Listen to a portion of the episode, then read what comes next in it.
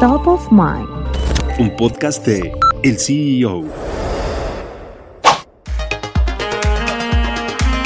Viernes 3 de noviembre, Carlos Slim incrementó su fortuna en 2.400 millones de dólares, gracias al repunte de las acciones de Grupo Carso en la Bolsa Mexicana de Valores. El movimiento no pasó desapercibido y comenzaron las especulaciones sobre el motivo de la alza. En automático, las opiniones se dirigieron a la participación del empresario en proyectos públicos de construcción e infraestructura en este sexenio, donde ha sido altamente favorecido, en especial con respecto a la futura reconstrucción de Acapulco, pero lo que encendido la mecha es la versión de que las compañías de Slim saldrían al quite en el proyecto del tren interurbano México-Toluca, específicamente en el tercer tramo del proyecto, que deberá conectar al tren con la estación observatorio de la línea 1 del metro y con la ampliación de la línea 12. Dicho proyecto estuvo a cargo de la constructora CAPSA, prefirió cancelar su participación y dejar a la deriva el proyecto. En dicho tramo habría graves fallas estructurales en el túnel y cuyo reforzamiento es prácticamente un requisito para concluir la obra,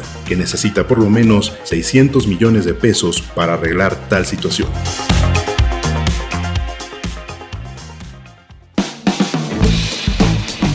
Mantente en el mercado con las noticias más importantes de la tecnología y los negocios, escuchando y compartiendo todos nuestros podcasts en el CEO.com, en arroba el CEO- en Twitter y el CEO en Instagram. Soy Israel Águila y nos escuchamos la próxima.